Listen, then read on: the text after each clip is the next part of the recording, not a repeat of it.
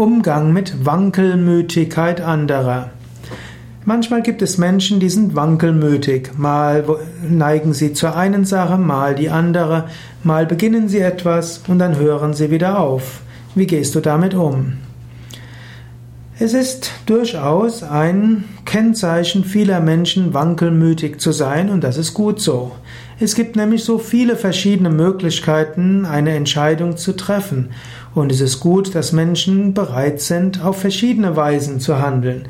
Wenn also Menschen wankelmütig sind, heißt das nur, sie sind bereit, ihre Meinung zu ändern und unterschiedliches zu tun.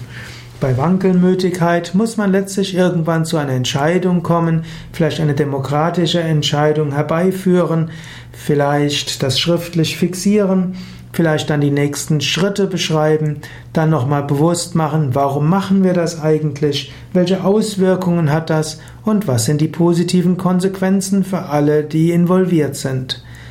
Das sind einige Möglichkeiten, mit Wankelmütigkeit umzugehen.